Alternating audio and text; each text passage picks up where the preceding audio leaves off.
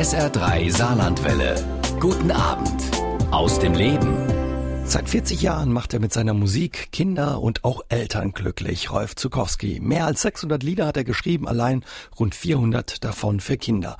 Den Anfang machte vor 40 Jahren seine Vogelhochzeit und aus diesem Anlass spielt er 40 Jubiläumskonzerte in ganz Deutschland und eines dieser Konzerte fand kürzlich auch bei uns im Saarland statt. Bei dieser Gelegenheit hat er sich Zeit für SA3 aus dem Leben genommen. Deswegen einen schönen guten Abend, Herr Zukowski, und schön, dass Sie sich Zeit für uns nehmen. Gerne, bin gern hier. Die Sendung ist eine Aufzeichnung, aber äh, über das, was wir sprechen, ist zeitlos, nämlich ihre Musik, ihre Lieder und vor allen Dingen auch ihr Engagement für, für Kinder, die sie mit Musik in Verbindung bringen wollen. Ja, Sie haben bei Ihrem Besuch im Saarland auch bei uns auf dem Hallberg ein Konzert gegeben. Der große Sendesaal war voll mit Kindern. Alle haben kräftig mitgesungen, mit Ihnen und aber auch mit Ihren Eltern, haben 40 Jahre Ihrer Musik gefeiert. Ich stand hinten, habe mich mal reingeschlichen, habe ein bisschen gelauscht. Man konnte merken, da war unheimlich viel Energie drin. Ja, es war vor allem viel Energie drin, weil ich auch nicht immer gesungen habe, sondern viele Lieder einfach für mich gesungen wurden. Aber ich bin natürlich auch sehr gern auf der Bühne dabei gewesen und habe gemerkt, unter diesen, glaube ich, mehr als 300 Kindern mittendrin, äh, da haben meine Lieder irgendwie all die Energie, die ich reintun wollte und sie lebt immer noch. Bin sehr dankbar dafür, dass nach so vielen Jahren die Lieder noch so stimmig sind. Und ein ganz neues Lied bei uns in der Kita wurde ja auch sofort gut angenommen. Darüber bin ich natürlich auch sehr froh. Mhm. Das ist sowas, das ursprüngliche Lied heißt, glaube ich, bei uns im Kindergarten? Es gab ein Lied von mir schon sehr früh im ja. Kindergarten. Da fangen alle mal als kleine Leute an. Aber die meisten Kindergärten sind jetzt Kindertagesstätten geworden, heißen Kita. Und ich habe gedacht, schade, eigentlich fand ich das Wort Kindergarten immer sehr schön mit viel Herzblut. Aber das Wort Kita musikalisch zu behandeln, hat mich schon sehr gereizt, dass die Kinder die Kita auch ein bisschen als ihre Welt in einem Lied wiederfinden. Mhm. Und sie nehmen das Lied sehr gut an. Das führt durch alle Jahreszeiten. Es gibt zwei Versionen, Frühling, Sommer, Herbst und Winter. Und das ist für Sie auch wichtig und auch okay, dass Ihre Lieder sich verändern, mit der Zeit gehen ein Stück weit, ne? Zum Teil mache ich das ja selber, aber sehr viele gute Anregungen kommen auch von außen. Es gibt ja Lieder, die muss man verändern. Äh, da gibt es zum Beispiel das Lied Ich habe einen Walkman. Was hast du gesagt? Da hat jemand neulich draus gemacht, ich habe jetzt ein Smartphone. Was hast du gesagt?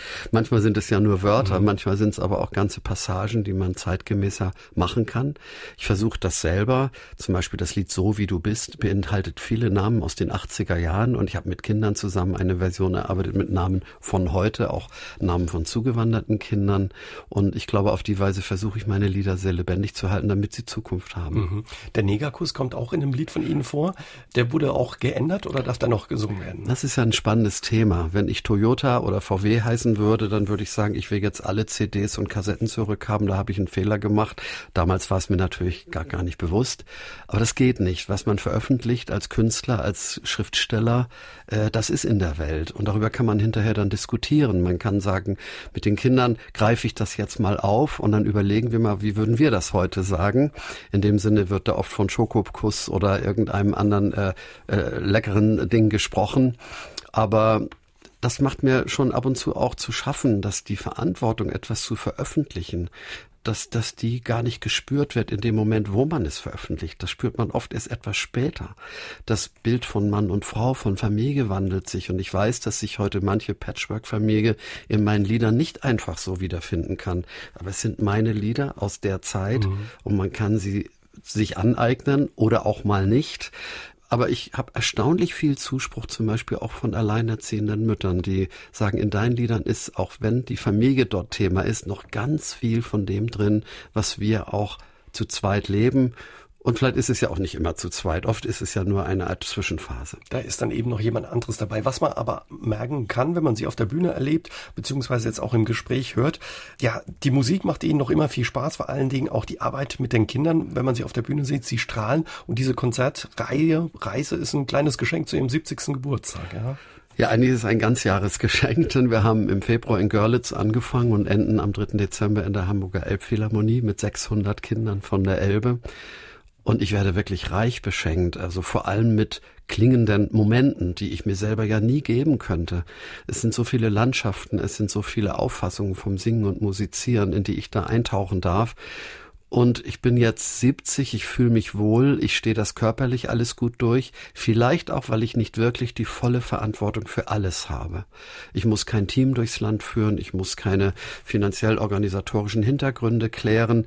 Meine Stiftung koordiniert zwar die Tournee, denn es ist eine Tournee zugunsten meiner Stiftung, es ist ja letztendlich alles ehrenamtlich. Trotzdem merke ich, dass es mir rein körperlich gut tut, so zu reisen und meine Frau hat mir neulich gesagt, die hat jetzt drei Konzerte miterlebt, die hat gesagt, so locker Musiker warst du eigentlich früher nicht auf der Bühne. Mhm. In dem Sinne, glaube ich, war es keine Fehlentscheidung, diese Jubiläumstournee so zu machen, dass sie für mich ist, aber auch mit mir. Und ja, Sie haben es angesprochen, um Kinder mit Musik in Verbindung zu bringen, hat Rolf Zukowski vor 13 Jahren die Stiftung Kinder brauchen Musik gegründet. Warum und was die Stiftung macht, darüber unterhalten wir uns gleich mit ihm. Rolf Zukowski ist heute mein Gast bei SA3 aus dem Leben.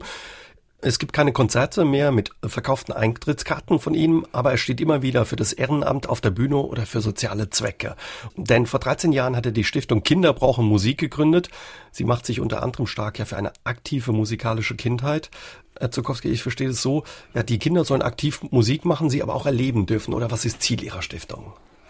Also aktiv heißt ja selber singen, ein Instrument spielen, vielleicht eine Rolle spielen, in einer Inszenierung dabei sein. Und ich habe selber oft genug gemerkt, dass Schulen, Einrichtungen, Kitas, in denen so gelebt wird, äh, für die Kinder wirklich gut sind, dass sie nicht nur musikalisch vorankommen, sondern mit ihrer ganzen Persönlichkeitsentwicklung, dass sie manchmal auch wirklich besser lernen, weil sie gern zur Schule gehen. Das ist ja ein ziemlich wichtiger Aspekt. Und nur mit meiner Musik kann ich all das nicht bewegen. Man braucht dann Verbündete, man braucht manchmal andere Inhalte, man braucht vor allem aber Menschen.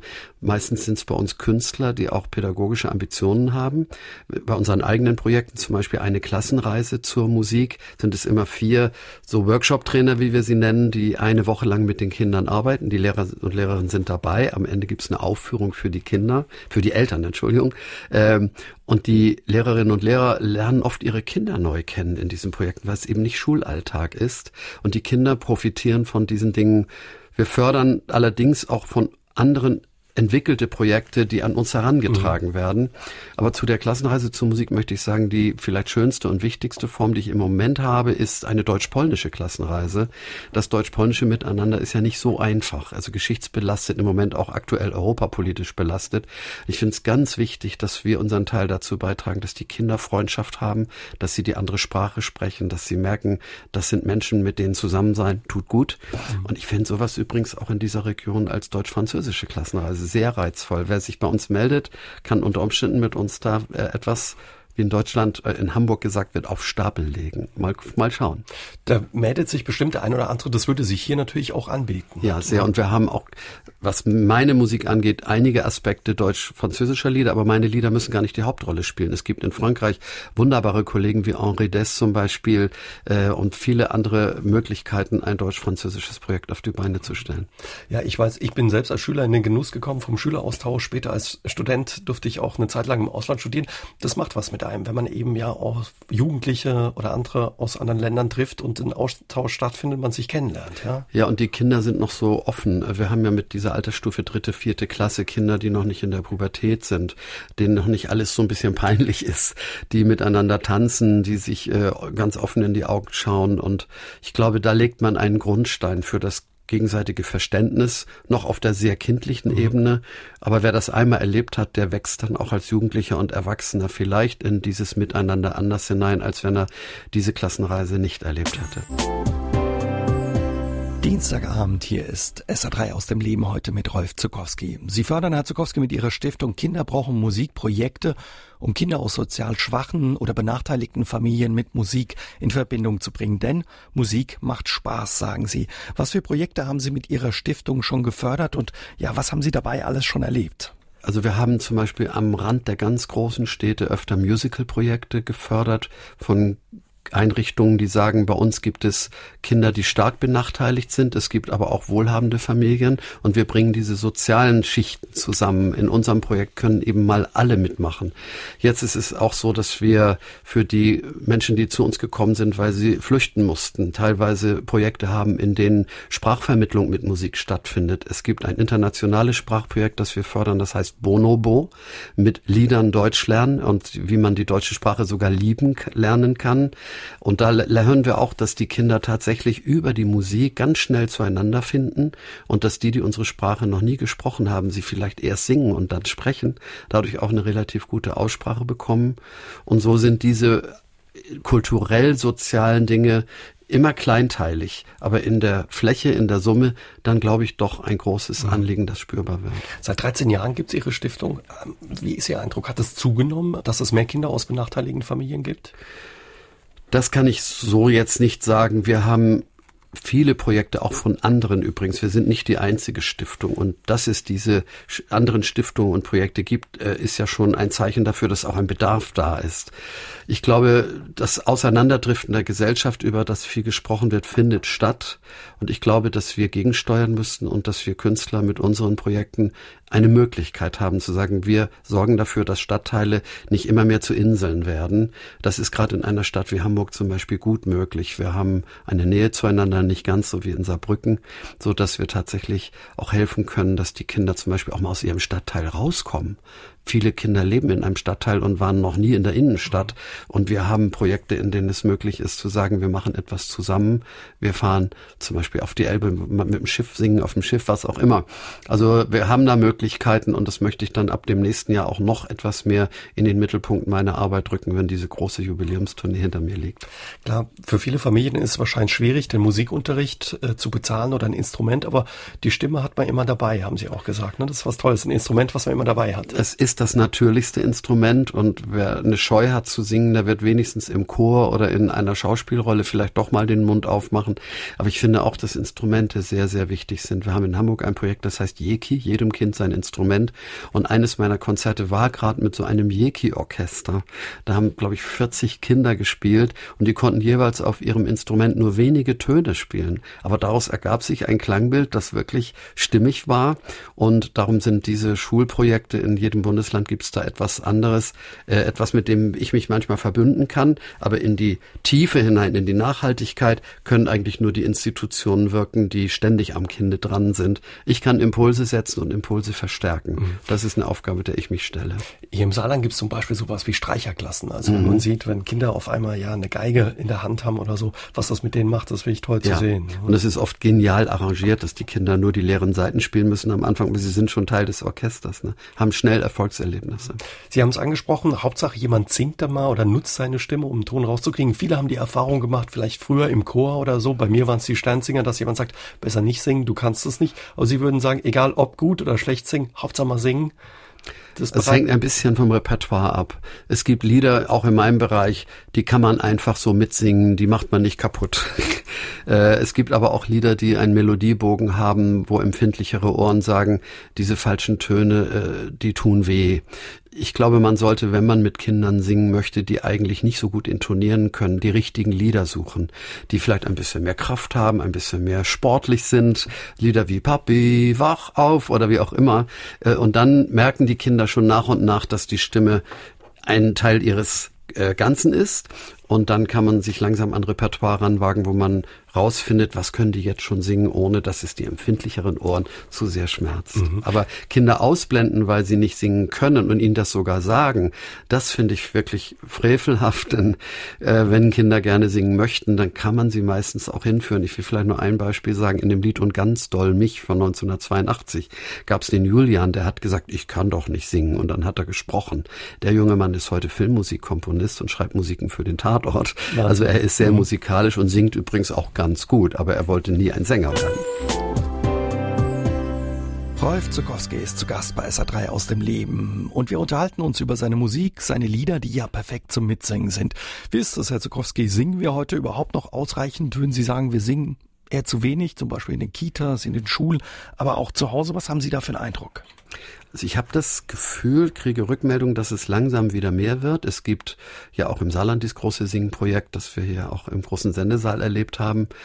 Ich glaube, es hat sich viel verlagert. Ich höre immer wieder von Familien, dass sie auf Autofahrten immer noch viel singen, äh, auf langen Urlaubsreisen. Oft spielen meine Lieder dabei, dabei eine Rolle, darum melden sie sich dann auch bei mir.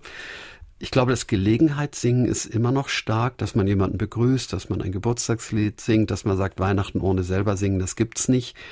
Aber sicher gibt's auch Familien, die durch ihre Lebensweise kaum noch so viel gemeinsame Zeit haben. Und wenn sie die haben, dann ist sie vielleicht nicht gerade für Singen äh, da, sondern dann hat man was zum Essen, man hat andere Spiele, Tischspiele, die auch wichtig sind, oder man treibt gemeinsam einen Sport. Und die elektronischen Unterhaltungsgeräte rauben ja auch sehr viel Zeit. Das merke ich natürlich auch bei meinen Enkelkindern. Mhm. Sie davon wegzukriegen, was da auf den Tablets und Smartphones ist, das ist nicht einfach. Die Konkurrenz dieser Spieleerfinder, die ist schon recht bedrohlich manchmal, denn die Eltern die haben oft nicht so attraktive Ideen. Da muss man fast das Haus verlassen, um zu sagen, komm, wir gehen mal raus und draußen haben wir eine Idee, die hier in der Wohnung nicht funktioniert. Ne? Man kann ja auch im Freien singen, ist auch schön. Also Sie kriegen das zurückgespiegelt ein bisschen. Die Autofahrt ist was Gutes oder im Auto zu singen. Sie selbst haben gleich auch im Auto singen Sie gerne, sind auch viele Lieder von Ihnen entstanden. Ja, also es sind tatsächlich einige sogar legendäre Lieder im Auto entstanden. Die Weihnachtsbäckerei vielleicht an erster Stelle auf der Fahrt von Bochum nach Hamburg, ungefähr 1981. Äh, nein, 85, 86. So ganz genau weiß ich es gar nicht. 87 ist ja erschienen. Wahrscheinlich war es 86. Und da hat die Familie zu Hause gebacken und das habe ich am Telefon gehört. Das war mein erstes gemietetes Autotelefon. Und ich habe gesagt, na prima, dann backt ihr mal weiter. Ich mache mir meine Gedanken und habe ich auf der Fahrt das Lied geschrieben und die fertigen Plätzchen zu Hause haben wir dann singend begrüßt. Das ist ein Beispiel dafür, aber es gibt noch mehrere Lieder. Für mich war auch noch eins sehr, sehr wichtig, nämlich das Lied Leben ist mehr. Das übrigens ja auch ganz viel im Radio gelaufen ist. In einer Phase, als ich definitiv zu viel gearbeitet habe, habe ich auf der Fahrt vom Norddeutschen Rundfunk in Kiel nach Hamburg dieses Lied geschrieben, auch um mir selber einen guten Vorsatz ins Ohr zu setzen, dass man dann doch mal nicht nur immer ans Arbeiten denken sollte. Und dieses Lied begleitet mich heute noch sehr. Es bedeutet auch vielen Erwachsenen sehr viel. Da heißt nämlich, Leben ist mehr als Hetzen und Jagen, Rackern und Schuften. Genau, Leben ist miteinander zu reden, Leben ist aufeinander zu bauen. Da sind viele Ideale drin, die man leben möchte. Aber man muss vielleicht auch durch so ein Lied immer mal wieder dran erinnert werden. Rolf Zukowski ist mein Gast in SA3 aus dem Leben. Wir haben uns in der vergangenen Stunde, Herr Zukowski, über Ihre Stiftung Kinder brauchen Musik unterhalten, mit der Sie Kinder Musik näher bringen wollen. Wie war das eigentlich bei Ihnen? Ihr Vater war Seemann, Ihre Mutter Friseurin. Welche Rolle hat Musik in Ihrer Kindheit gespielt? Durch meine Mutter eine ganz große, denn meine Mutter hat in jeder Lebenslage gesungen und es ging ihr wirklich nicht immer gut. Sie konnte ganz fröhlich sein, konnte auf dem Tisch tanzen. Ihr großes Vorbild Marika Röck hat sie gelebt, aber sie konnte auch ihre traurigen Stimmungen durch Musik besser aushalten. Wenn sie gesungen hat, immer nur lächeln und immer vergnügt, immer zufrieden, wie es immer sich fügt dann habe ich auch gedacht, ja, meine Mama ist auch irgendwie Musik. Und ich glaube, dass man in meiner Musik sehr viele Spuren meiner Mutter findet. Es gibt übrigens ein Lied von mir auf dem Album Deine Sonne bleibt. Und das Lied heißt Für dich. Und da besinge ich, dass ich letztendlich jetzt durch die Welt wandere und für meine Mutter, die 2004 gestorben ist, immer noch ganz viel miterlebe, dass ich sie dadurch immer bei mir habe. Und Deine Sonne bleibt ist, glaube ich, eines meiner neueren und ganz wichtigen Alben, um aus der Trauer wieder zum Trost zu kommen. Aber meine Mutter war ja nie professionelle Musikerin. Mein Vater war Seemann, der hat Mundharmonika gespielt, hat uns auch mit der Mundharmonika durch den Flur zur Bescherung geführt mit ihr Kinderlein Comet. Aber richtige Hausmusik in dem Sinne gab es bei uns nicht. Der Opa, der war Chorleiter. Leider habe ich ihn nie dirigieren sehen. Aber der mochte immer ganz besonders gern, wenn ich ihm was vorsinge. Und es hat ihm auch manchmal eine Träne ins Auge gegeben, die ich als Kind noch nicht interpretieren konnte. Jetzt weiß ich, was er gefühlt hat. Mhm. Gerade vielleicht auch, weil Sie mittlerweile selbst Opa von vier Enkelkindern das, sind. Das spielt natürlich eine Rolle, ja. Also wenn meine kleineren Enkelkinder, die sind jetzt drei und sechs, wenn die meine Lieder singen, dann, dann geht mir schon besonders das Herz auf. Die Großen sind jetzt zwölf und siebzehn. Die haben auch meine Lieder gesungen. Aber diese beiden kleinen Jungs, äh, die sind schon richtig gerne in meiner Musik drin und das freut mich natürlich sehr. Sie sind in Hamburg in den Nachkriegsjahren aufgewachsen. Sie sind 1947 geboren, 70 mhm. geboren. Wie war Ihre Kindheit in diesen Jahren in Hamburg? Wie muss man sich das vorstellen? Wahrscheinlich Hamburg hat man die Kriegsfolgen noch erlebt und gesehen? Der Stadtteil, in dem wir aufgewachsen sind, die Jahresstadt in Hamburg-Winterhude, war ungefähr zur Hälfte zerbombt. Also wir sind jetzt in den Resthäusern aufgewachsen, die noch nicht kaputt waren. Es gab aber auch Leute, die im Keller von kaputten Hausen, Häusern lebten. Die taten uns schon als Kinder sehr leid. Das Haus war kaputt und die kamen aus dem Keller raus und wir haben gedacht, oh, die armen Leute, die müssen so leben. Also das konnte man als Kind schon nachempfinden, dass das Leben sehr unterschiedlich war. Richtig gut ging es keinem von uns. Meine Eltern hatten einen Gemüsestand und äh, das war so ein, so ein Wagen einfach, der auf der Straße stand. Meine Großeltern hatten dann auch irgendwann einen Gemüseladen. Aber es ging voran und das hat meine Kindheit sehr geprägt, dass die Eltern und Großeltern uns immer Zeichen gegeben haben, es wird wieder besser. Mhm. Es muss auch wieder besser werden für euch. Äh, und das steckt auch tief in mir drin. Diesen Optimismus kriegt man heute nicht so leicht in Kinder rein. In dieser Welt ist der Pessimismus ja leider dann doch recht dominant. Ich würde den Kindern wirklich öfter wünschen, dass die Eltern etwas mehr Zuversicht in sie reintun. Ist ja nicht so leicht, wenn man sie nicht hat und sie den Kindern vorzuspielen, bringt auch nichts. Unsere Eltern hatten offensichtlich diese Zuversicht.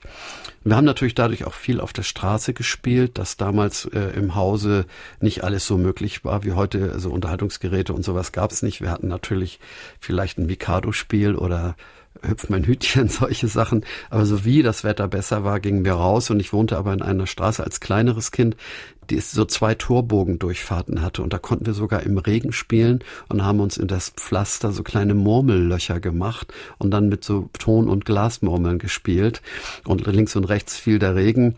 Also draußen sein war eigentlich alles und spätestens als ich dann einen Roller bekam, einen Pumproller, äh, da brach die große Freiheit aus, denn der Straßenverkehr war noch so, dass man tatsächlich mit diesem Roller in seiner Gegend überall hin konnte.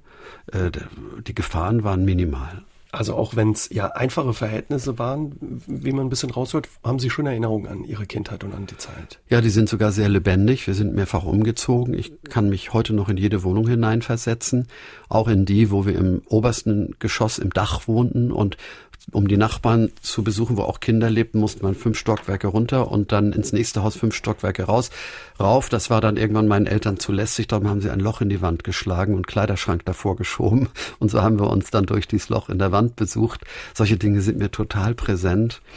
Und dieser Stadtteil Hamburg in der Hude, den ich jetzt gerade noch mal besucht habe, an meinem 70. Geburtstag wurde ich zu einer Überraschungstour gefahren. Der ist sehr lebenswert heute noch. Es gibt kleine Vorgärten, es gibt Hinterhöfe, in denen man spielen kann, es gibt Parks. Es ist eine sehr freundliche Bebauung, auch wenn es ein bisschen enger ist, als man heute bauen würde. Allerdings baut heute die Stadt Hamburg teilweise schon wieder noch enger, um Wohnraum zu schaffen. Das sehe ich manchmal mit Sorgenfalten auf der Stirn, weil ich glaube, so richtig glücklich können Familien da mit Kindern nicht sein. Da fehlen, die, da fehlen die Räume und das Grün. Sie sind aber ja ein richtiger Hamburger Jung. Sie können auch das platt. Ich, ja. ich snack platt und ich sing auch platt gern. Dienstagabend, Sie hören SA3 aus dem Leben. Gemeinsam mit Rolf Zukowski machen wir einen Ausflug ja in seine Kindheit. Herr Zukowski, Sie haben erzählt, Ihr Vater war Seemann und er war in der ganzen Welt unterwegs und hat manchmal auch etwas mitgebracht nach Hamburg aus der großen, weiten Welt. Zum Beispiel Ihre erste Schallplatte. Ja, how much is that doggy in the window? Uh, Das war tatsächlich eine Shellac-Platte aus Amerika. Ja, das war natürlich schon ein Privileg, einen Papa zu haben, der mal was aus Ägypten schickte und mal einen Colt aus Amerika und dann eine Schallplatte.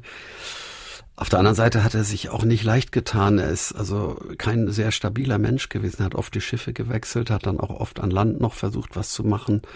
So richtig hat er seine Spur nie gefunden und das hat die Familie auch gemerkt. Es war wirklich keine leichte Zeit, vor allem für meine Mutter, die dann deswegen von der Friseurin zur Postbeamtin wurde, um die Familie zu stabilisieren.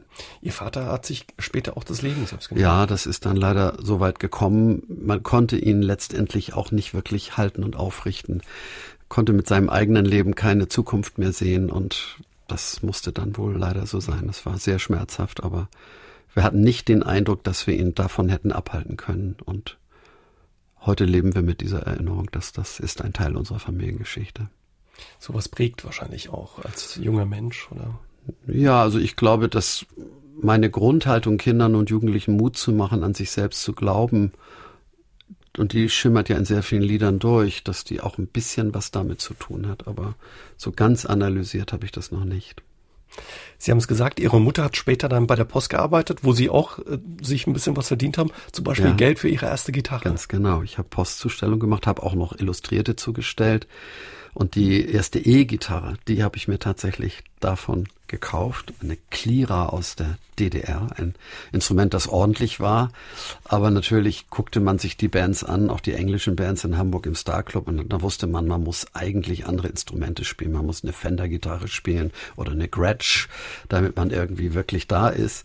Dazu ist aber noch lange nicht gekommen. Es gab dann aber in Deutschland eine Firma, die man eigentlich nur als Mikrofonfirma kommt, Dynacord oder Dynacord, und die haben gute Gitarren gebaut. Auf der habe ich lange gespielt, bis äh, unser Gitarrist sie dann, äh, weil er meinte, was Jimi Hendrix und die Who machen, das kann ich auch, sie einfach kaputt gemacht hat auf oh der Bühne. Fand ich nicht so witzig. Das glaube ich. Äh, er fand es, glaube ich, sehr lustig. Aber es hat unserer Freundschaft nicht so gut getan. Das glaube ich, wenn da einfach jemand die Gitarre, die man sich zusammengespart hat, ja. äh, zerschlägt. Ja. Spannende Zeiten waren das musikalisch für Sie wahrscheinlich, ja. auch als junger Mensch. Oder Sie haben eine Band dann gespielt, eine The, Schülerband? The Beethovens, genau, The Beethovens. mit dem großen A. Wir haben ja auch eigene Songs gemacht. Wir haben ja ein Album, Happy to be Happy, ist inzwischen eine Rarität, die kann man aber irgendwo immer noch mal kriegen. Und die eigenen Songs waren, glaube ich, auch sehr eigenwillig, also rein kompositorisch teilweise etwas abenteuerlich, harmonisch. Wir waren ja alle nicht ausgebildet. Aber ich glaube, den ein oder anderen Titel kann man sich heute noch ganz gut anhören. Ich weiß nicht, ob hier was im Archiv ist. Da wäre zum Beispiel der Titel Little Darling. Das erste Lied, das ich überhaupt je geschrieben habe. Nicht für meine Frau, sondern generell für eine Freundin. Ich weiß nicht, nicht mal mehr welche. Das wäre dann zum Beispiel eine Fundsache von The Beethovens, die heute noch hörenswert ist. Der Musiker Rolf Zukowski ist zu Gast bei SA3 aus dem Leben. Herr Zukowski, Sie haben uns von Ihrer Schülerband The Beethovens erzählt, von, äh, ja, mit der Sie sogar einen Plattenvertrag hatten. Ja, die große Zeitung Hamburger Abendblatt hatte einen Wettbewerb ausgeschrieben, Hamburgs beste Bieter. Und da gab es einen symbolischen Preis, die silberne Box.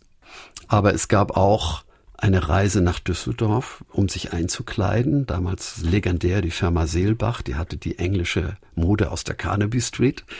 Wir konnten im Vorprogramm der Beach Boys auftreten in einer großen Halle in Hamburg mit so um die 4000 Leuten. Und wir haben den Schallplattenvertrag bekommen und das alles im Jahr 1967. Das war wirklich jetzt vor 50 Jahren eine große Aufbruchzeit für uns, ja. Was war das für eine Stimmung damals im Sommer 67? Also diese ganze Flower Power Zeit haben wir eigentlich nur als äh, Meldung wahrgenommen. Wir waren nicht mittendrin. Wir waren vielleicht ein bisschen ähnlich gekleidet. Die Kleidung war bunt. Wir hatten schon den Stil der Zeit mit angenommen. Wir waren keine Rocker in schwarzem Leder oder so. Aber was unsere Kinder uns später sagten, als sie erwachsen wurden, das stimmt schon. Sie sagen, ihr wart Teil eines Aufbruchs. Ihr wart wirklich nicht nur Musiker. Es gab gesellschaftlich einen Aufbruch und ihr habt irgendwie ihn wirklich mitgestaltet. Ihr habt Musik gemacht, die die Eltern vielleicht nicht verstanden haben, wo sie aber nach und nach gemerkt haben, da tut sich was. Die, die Welt verändert sich. Uh, the times, they are changing. Ähm, und in dem Sinne waren wir jetzt nicht politisch aktiv. Wir waren auch nicht die Songwriter mit den ganz großen Themen. Äh, aber das waren ja die Beatles auch nicht und die Rolling Stones auch nicht. Also wir waren ja eher auf dieser Spur. Allerdings haben wir Joan Bayers und Bob Dylan ernst genommen und manche unserer Lieder hatten auch Aspekte von die Welt reflektieren. Das, das gab es schon auch. Mhm. Also viel in Bewegung muss eine tolle und spannende Zeit gewesen ja. sein als junger Mensch. Ja. Nichtsdestotrotz, äh, mit Ihrer Schülerband ging es nicht weiter. Sie haben sich dann irgendwann aufgelöst. Stimmt es, dass Sie sich auf der Bühne sogar im Streit getrennt haben? Ja, das sind keine schönen Erinnerungen und ich frisch sie gar nicht immer wieder gern auf. Also der legendäre Star Club war tatsächlich die Endstation dieser Band, weil ein Gitarrist, unser Solo-Gitarrist, sich zunehmend gegen die Band entwickelte.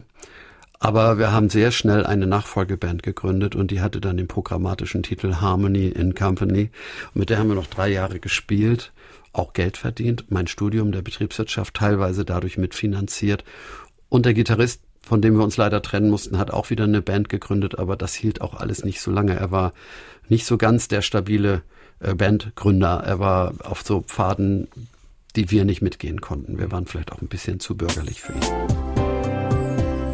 Deutschlands bekanntester Kinderliedermacher Rolf Zukowski ist zu Gast bei SA3 aus dem Leben. Und Herr Zukowski, bevor Sie ja mit der Musik richtig durchgestartet sind, haben Sie erst einmal BWL studiert und auch Ihr Diplom gemacht. Ein Studium, das Ihnen nicht wirklich geschadet hat, äh, sagen Sie immer wieder.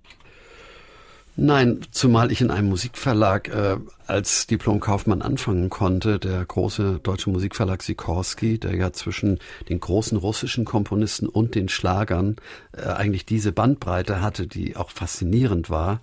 Die Les Humphrey Singers standen gerade in der Blüte ihres Erfolges und ich war in der Geschäftsleitung, konnte überall irgendwo mit reinriechen, manchmal auch etwas gestalten.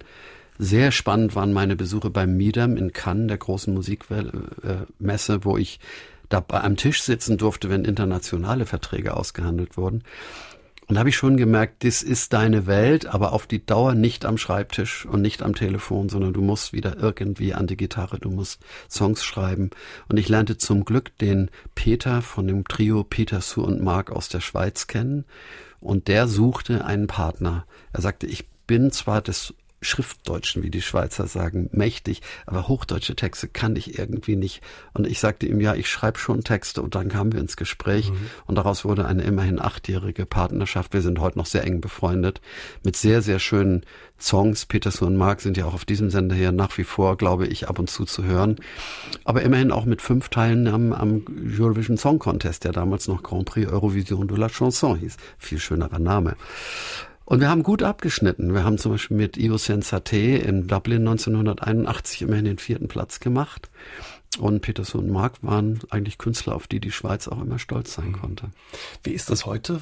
Also ich höre raus, das waren auch spannende Erinnerungen, eben der Grand Prix damals, die Teilnahme. Ja. Verfolgen Sie das heute noch, den Wettbewerb? Für uns ist eigentlich Eurovision immer noch ein, ein magisches Wort. Äh, wir beobachten das. Mein Sohn hat ja nun auch das große Glück gehabt, einmal zu gewinnen mit Conchita Wurst. Da hat er mit seinem Team den Song Rise Like a Phoenix geschrieben. Aber nicht nur er, sondern wir alle finden, dass dieses Stück Europa, es ist ja eigentlich die einzige große europäische Fernsehveranstaltung, die es gibt, außer vielleicht Sport. Und da gibt es, auch wenn man einiges sehr kritisch sehen muss, immer noch einen Einblick in ganz viele Aspekte des europäischen Miteinanders. Vor allem, wenn man sich auch die Vorausscheidungen anschaut. Das sollte man wirklich nicht versäumen. Die werden ja leider nicht im Hauptprogramm gesendet. Ich finde die manchmal spannender als die Endausscheidungen wie man versucht, sein Land darzustellen und wie zum Beispiel jetzt jemand mit einem absolut portugiesischen Chanson sämtliche Pop- und Lichtinstallationen an die Wand singen kann. Das ist doch faszinierend. Ne, man, man sieht, wie sich gewisse Leute ein Bein ausreißen, um im Zeitgeist anzukommen. Und da stellt sich jemand hin und singt herzerwärmend schön und gewinnt. Äh, das war übrigens ein ähnlicher Effekt wie bei Nicole mit ein bisschen Frieden. Mhm. Nur dass jetzt die Inszenierungen immer visueller geworden sind, immer sensationeller und das tut dem Wettbewerb nach meiner Meinung nicht besonders gut.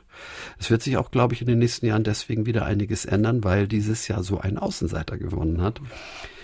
Was wir schade finden, ist, dass die Autoren beim Wettbewerb immer mehr in den Hintergrund getreten sind. Es ist ja nach wie vor ein Songwettbewerb. Eurovision Song Festival. Und dass da die Interpreten so ganz eindeutig sogar bei der Preisverleihung im Vordergrund stehen. Als Sänger müssen sie ja. Geht ja nicht anders. Das finden wir ein bisschen schade, weil ich glaube, es ist, wäre eine der wenigen Möglichkeiten im Fernsehen dem Publikum immer noch mal wieder deutlich zu machen, das Lied hat sich jemand ausgedacht. Mhm. Bei dem Portugiesen war es, äh, äh heißt ja Elisa Sobrai, wie heißt sie mit Vornamen? Isabel Sobrai, glaube ich die wurde dann sichtbar, weil sie auch mit dem gesungen hat. Übrigens wunderschön. wunderschön Wir haben die stimmt, übrigens ja. auch mal auf der Bühne gesehen. Mhm. Eine ganz tolle Frau. Äh, das wäre für die Europäische Rundfunkunion, finde ich, eigentlich wichtig, dass sie sich der Autorin etwas bewusster wird. Mhm. Äh, die stehen nicht oft vorne. Bei dem Wettbewerb könnten sie es mal. Viele ärgern sich ja unheimlich, weil ähm, ja die deutschen Interpreten schlecht absteigen und sagen, Mensch, da müssen wir gar nicht mehr mitmachen. Ja. Die kleinen äh, osteuropäischen Länder schieben sich da gegenseitig die Punkte zu. Was sagen Sie dazu? Ist gut gut, dass wir dabei sind als größtes europäisches Land auch. Also ich finde, man sollte es wirklich nicht so verbissen sehen. Dabei sein ist zwar nicht alles, aber es ist schon mal was. Ich würde Deutschland wünschen, dass es auch an den Vorausscheidungen teilnehmen muss und dass wir nicht automatisch in der Endausscheidung sind. Erstens würden dann alle das Lied zweimal hören, wenn wir gewinnen. Und zweitens würde man sich ein bisschen mehr auf die Ebene von allen stellen und nicht sagen, wir haben das dicke Portemonnaie, wir haben es nicht nötig, in die Vorausscheidung zu gehen, sondern wir können uns das leisten, wir finden diesen Wettbewerb wertvoll und wir reihen uns ein, auch in die kleinen Länder. Ich fände das sympathischer.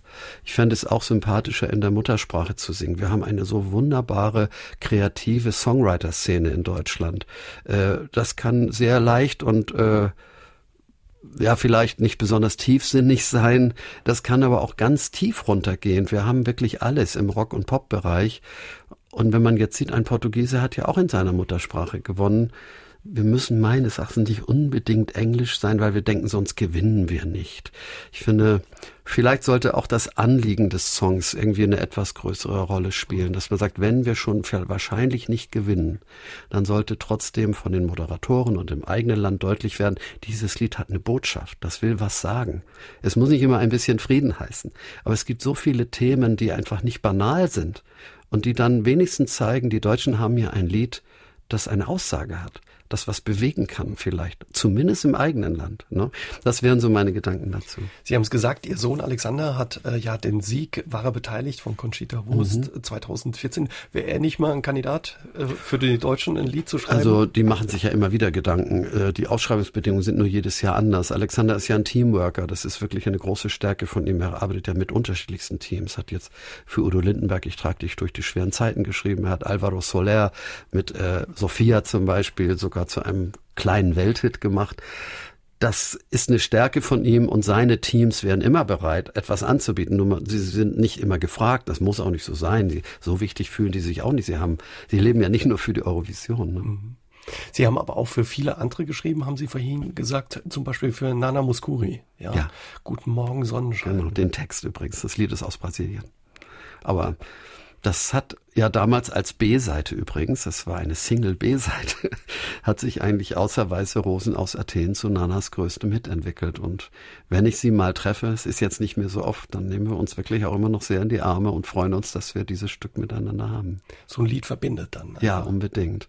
Also es ist ein Lied, das sie auch sehr gerne singt, weil diese Fröhlichkeit, diese Frische ihr ja auch nicht unbedingt so im Blut liegt. Sie ist ja eigentlich eher eine Melodiesängerin und ich glaube, es hat ihr gut getan, mal ein Lied zu haben, das ein bisschen mehr so, so einen Leichtigkeitsaspekt hat. Äh, beides ist ja Nana.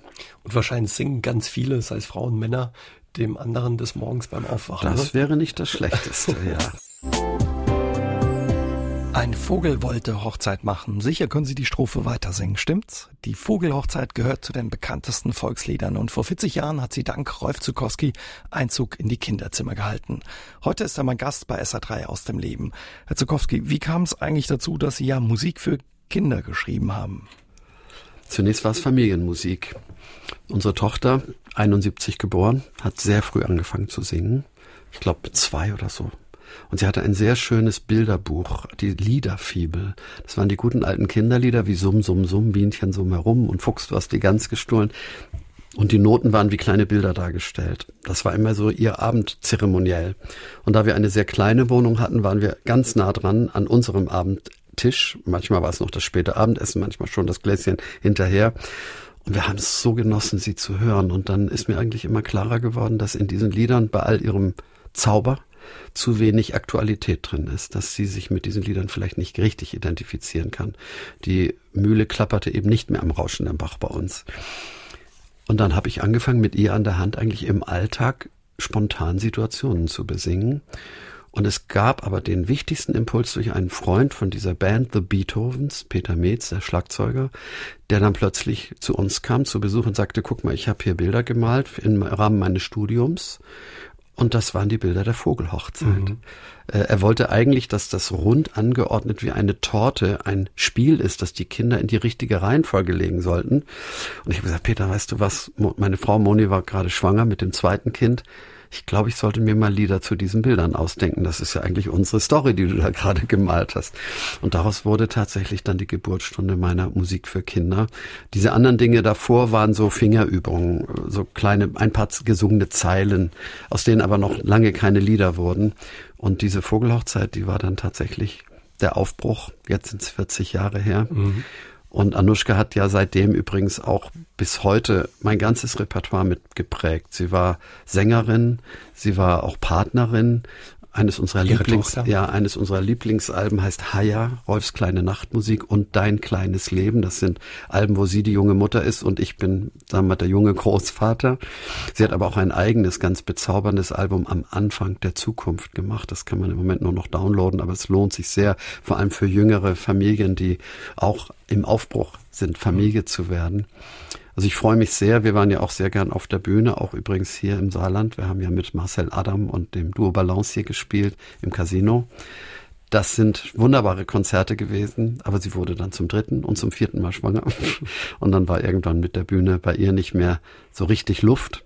Und ich hatte auch nicht das Gefühl, dass ich ohne sie nochmal wieder auf die Bühne gehen möchte. Mir bedeutete dies Miteinander so viel. Und mein Sohn hatte immer mehr Eigenständigkeit, der war ja auch in unserer Band, dass ich gedacht habe, ich glaube, das sind ganz schöne Sachen gewesen, die haben wir erlebt und, und jetzt wenden wir uns mal anderen Dingen zu. Anderen Dingen zu.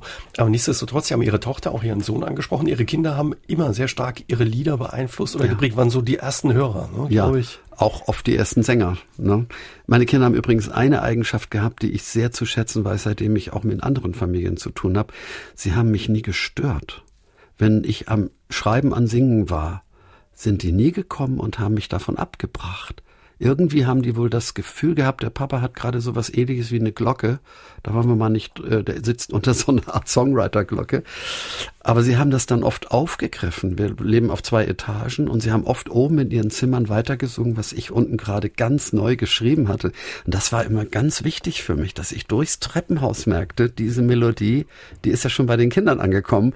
In dem Sinne war das von den Kindern oft eine Mitgestaltung, eine Bestätigung, Manchmal auch Fragen. Alexander, der ja nun Songwriter ist, hat die konkretesten Fragen zu Texten gestellt. Zum Beispiel? Ja, habe ich nicht mehr im Kopf. Mhm. Ich weiß nur, dass mit ihm öfters Textformulierungen äh, durchdiskutiert wurden. Das ist seine typische Art gewesen.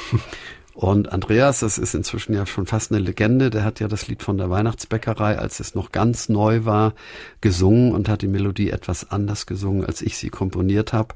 Und der Junge hatte recht. Heute singt es jeder so, wie er das wollte. Schön. Ihr Durchbruch kam dann ähm, du da im Radio. Ja, auf der Radioebene schon. Vorher gab es allerdings die Vogelhochzeit, die, die Vogelhochzeit, auch schon klar. große Kreise gezogen hatte und die, die Schulweg-Hitparade. Schulweg-Hitparade, ja. Aber in den Medien, später ja auch mit und ganz doll mich im Fernsehen, da waren natürlich diese Lieder wie du da im Radio und ganz doll mich von ganz großer Bedeutung. Spannend und für mich wichtig ist, dass die heute eine so kleine Rolle spielen. Äh, wenn Kinder meine Lieder singen, wenn Konzerte gestaltet werden, wenn Chöre meine Lieder singen, sind diese Lieder ganz selten dabei. Äh, das sind einfach schlagerähnliche Lieder, die man gerne hört. Aber ein Lied wie Januar, Februar, März, April, die Jahresuhr steht niemals still, das vielleicht nie im Radio gelaufen ist oder ganz selten, das hat viel mehr Energie, um sich zu verselbstständigen Übrigens auch mein Geburtstagslied, wie schön, dass du geboren bist. Ich weiß ja ungefähr, was im Radio läuft. Das wird sehr selten gespielt, ist aber vielleicht das meistgesungene Lied in unserem Land. Ich vermute es, weil es jeden Tag bestimmt vieltausendfach gesungen wird. Also das Radio hat seine Magie. Ich habe ja auch viel Radio gemacht, aber die Lieder sind auf ganz lange Sicht am stärksten, wenn sie in den Schulen, in den Kindergärten, in den Familien spontan gesungen werden können, ohne eine Band, ohne Begleitung, einfach weil einem danach zumute ist. Sie haben Ihr Geburtstagslied äh, gerade angesprochen, wie schön, dass du geboren bist. Ich wusste es auch nicht, äh, man singt es immer wieder, dass es von Ihnen stammt. Ich glaube, mhm. das wissen viele gar nicht. Muss, muss auch nicht so sein. Wenn man ein Volkslied schreiben kann, sollte man einfach mal dankbar und glücklich sein. Rolf Zukowski bei SA3 aus dem Leben. Ja, Kinder können nicht genug bekommen von seinen Liedern. Und Herr Zukowski, Sie haben viele, viele kleine Dinge besungen, wie die Pusteblume. Was war Ihnen eigentlich immer wichtig ja, beim Schreiben Ihrer Kinderlieder? Die Freude, es zu schreiben. Dass das mittendrin sein im, im Entstehungsprozess, was ja nicht Lieder machen ist, das ist eigentlich eher Inspiration haben. Stimmungen spüren, die manchmal aus irgendwelchen literarischen Einflüssen kommen. Äh, so ein Satz wie, wenn du gehen musst, dann geh, wenn du bleiben kannst, dann bleib von Seneca, wird dann plötzlich bei mir zu einem Lied. Aber es kann auch ein Kind wie mein Sohn, das äh, beim Fallen, beim Spazierengehen sagt, ich schaff das schon. Genauso ein Satz kann auch ein Lied werden. Und so mittendrin sein im Schreiben und bei mir zu sein und dabei aber auch an andere zu denken, die vielleicht dieses Lied annehmen werden es ist ja am Anfang irgendwie eher anonym, das Publikum.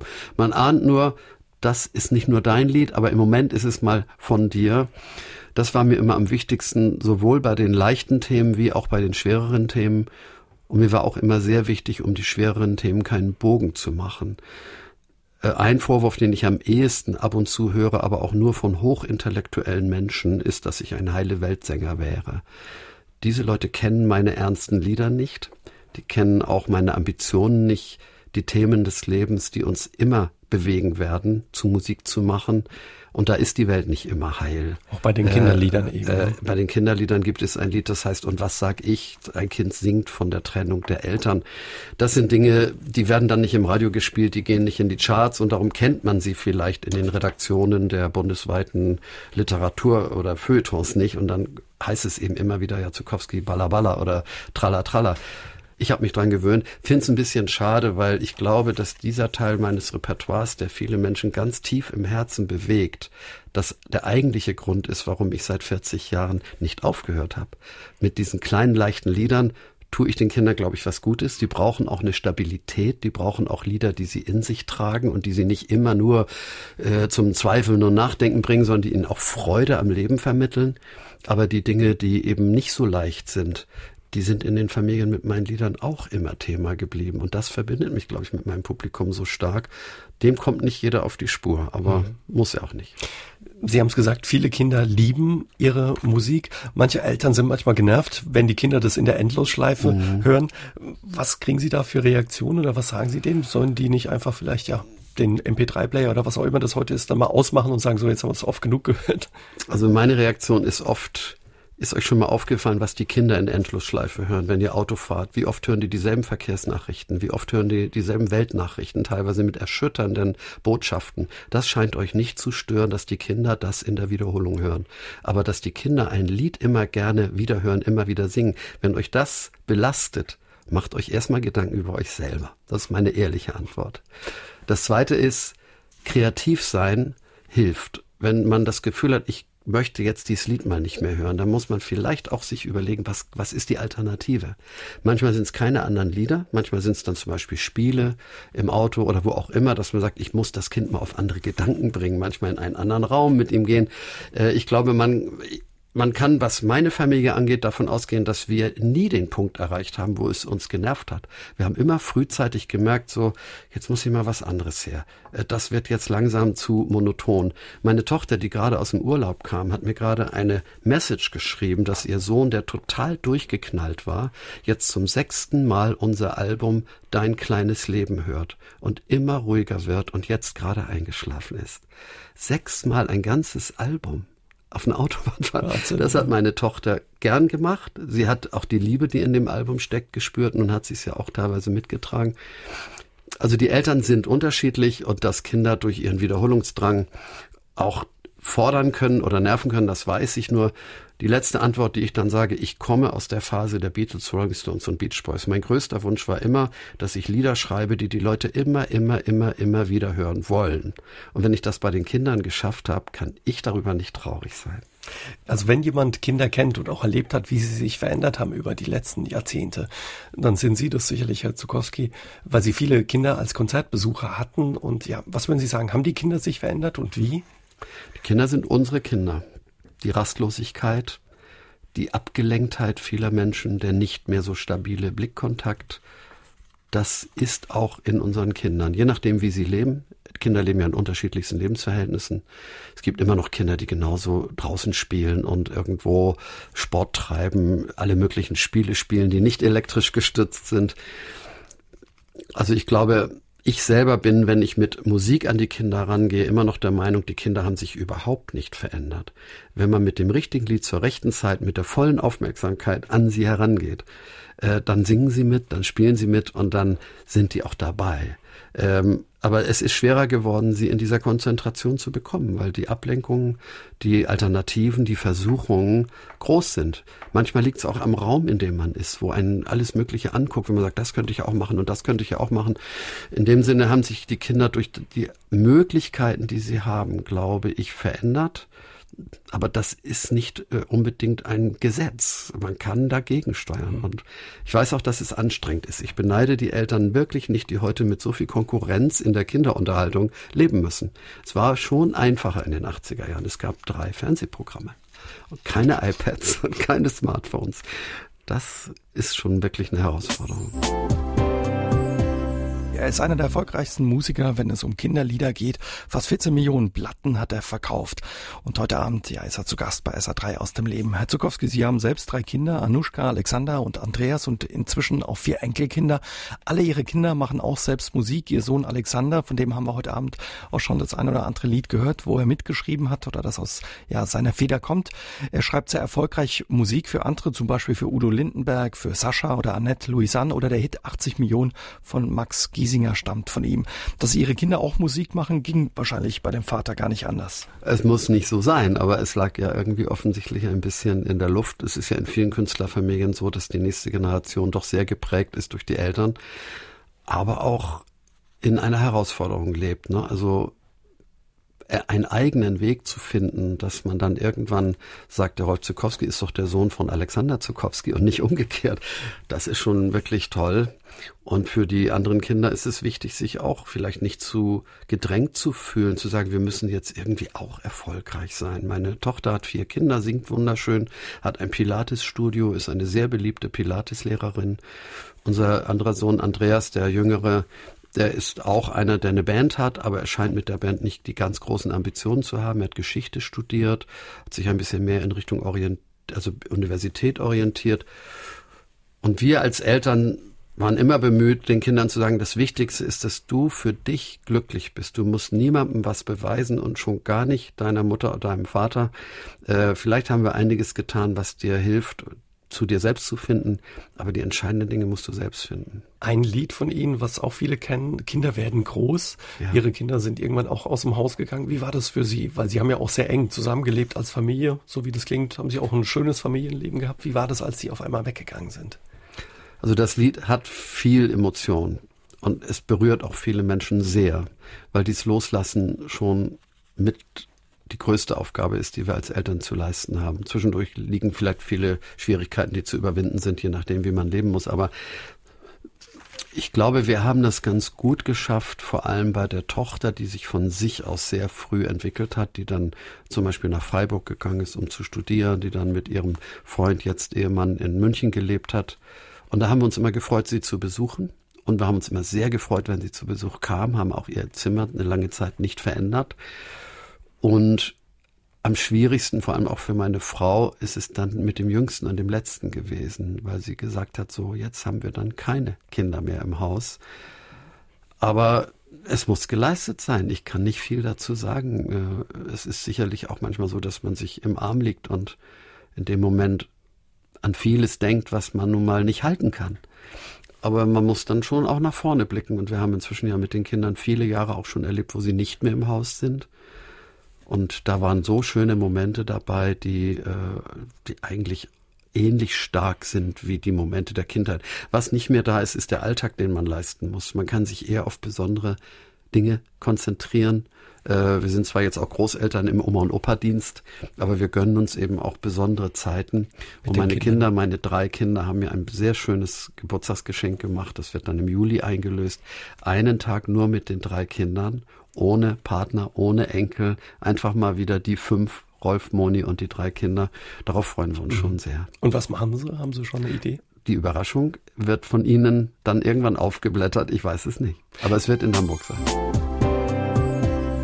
Einer der erfolgreichsten Musiker Deutschlands ist zu Gast bei SA3 aus dem Leben, Rolf Zukowski. Und in diesem Jahr, Herr Zukowski, feiern Sie ein Doppeljubiläum, 40 Jahre Vogelhochzeit und am 12. Mai sind Sie 70 geworden.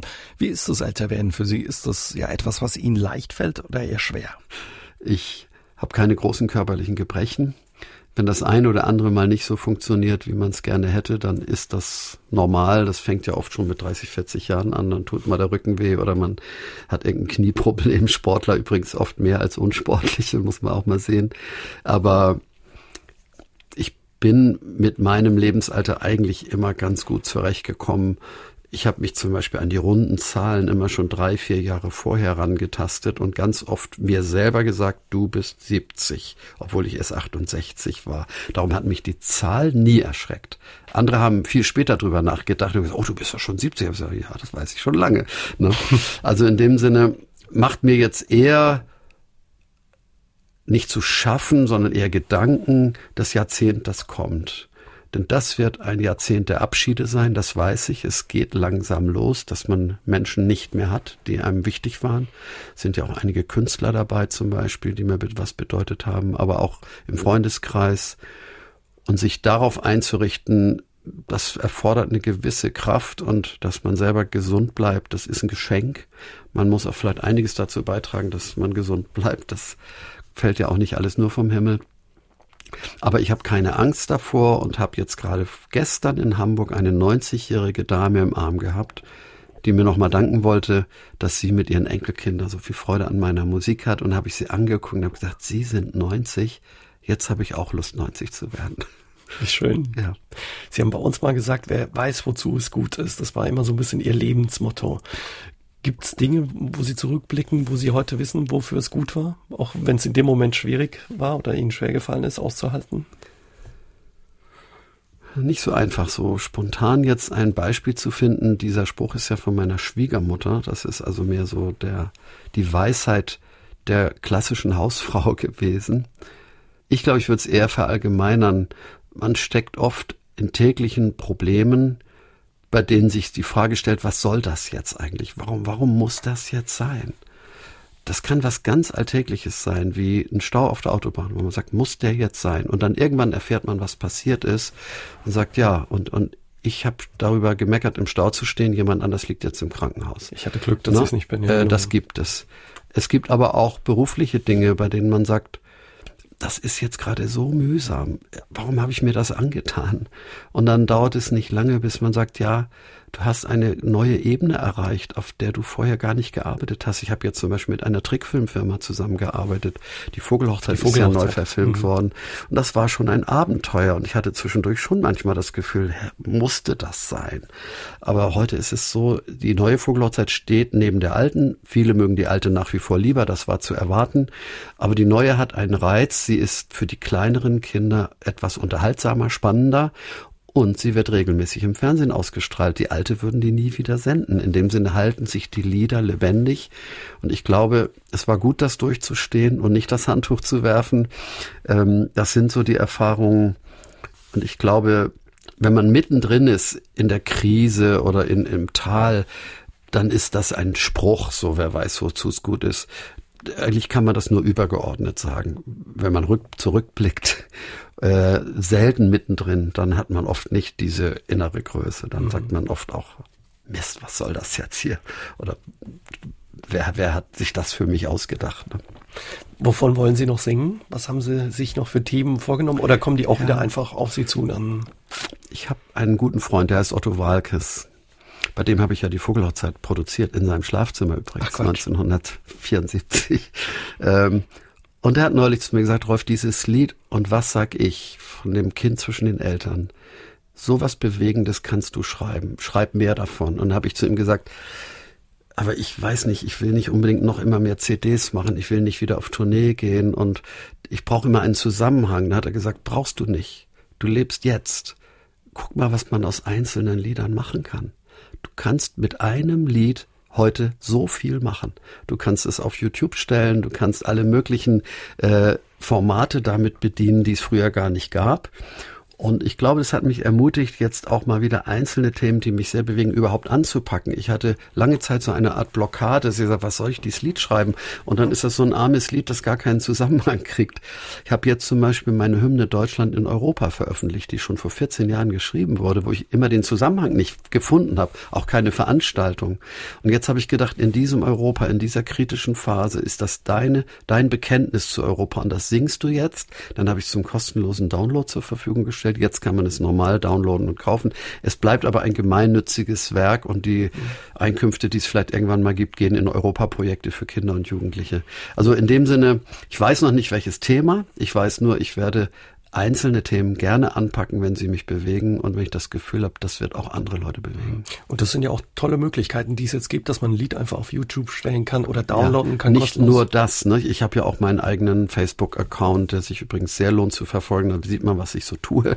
Ich habe meine eigene Homepage. Es gibt aber auch Partner, mit denen ich etwas zusammen machen kann, die vielleicht nur darauf warten, mit einem Lied mal einen Akzent zu setzen. Ne? Erzählen Sie uns noch zum Schluss ganz kurz, wie es kam, dass Sie bei Otto Ihre Vogelhochzeit äh, produziert haben und wie das war. Da spielte der Tontechniker die Hauptrolle. Otto kannte ich schon vorher, weil er in Hamburg so in ganz frühen Jahren so unser Held schon war, in, in kleinen Clubs. Aber Walter Quintus, sein Tonmeister, der in der Eifel wohnte, den hatte ich angesprochen, ob er mir nicht helfen könnte, Demos, also Erstaufnahmen der Vogelhochzeit zu machen. Hat er gesagt, ja, aber dann musst du in Ottos Haus kommen, da steht mein Mischpult. Und das war dann tatsächlich das Wohnzimmer. Und der sagte ja, die Mikrofone sind im Schlafzimmer. Und so haben wir es tatsächlich gemacht. Otto hatte sehr bald sein eigenes Studio, das Rüsselstudio. Er ist inzwischen ja auch ab und zu zu Gast gewesen bei mir auf meinem Album, zum Beispiel als ich ein Baby war. Da ist er ja am Ende der, der das ganze Lied durcheinander bringt. Und es war eine Freude von ihm, seine Version der Weihnachtsbäckerei zu hören. Also uns beide verbindet einiges, aber wie man an diesem Gespräch zwischen ihm und mir merkt, wir können auch wirklich ernsthaft miteinander reden. Er ist einer, der auch die tieferen Themen nicht ausblendet. Dann freuen wir uns auf die Musik, die dann noch kommt von Ihnen, ja, Herr Zukowski. Und vielen Dank. Und ja, vielleicht kommen Sie dann demnächst mit dem deutsch-französischen Projekt zu uns. Das würde mich sehr freuen. Da hätte ich ja hier schon mal einen guten Partner im Haus. SR3 aus dem Leben. Immer dienstags im Radio, danach als Podcast auf sr3.de.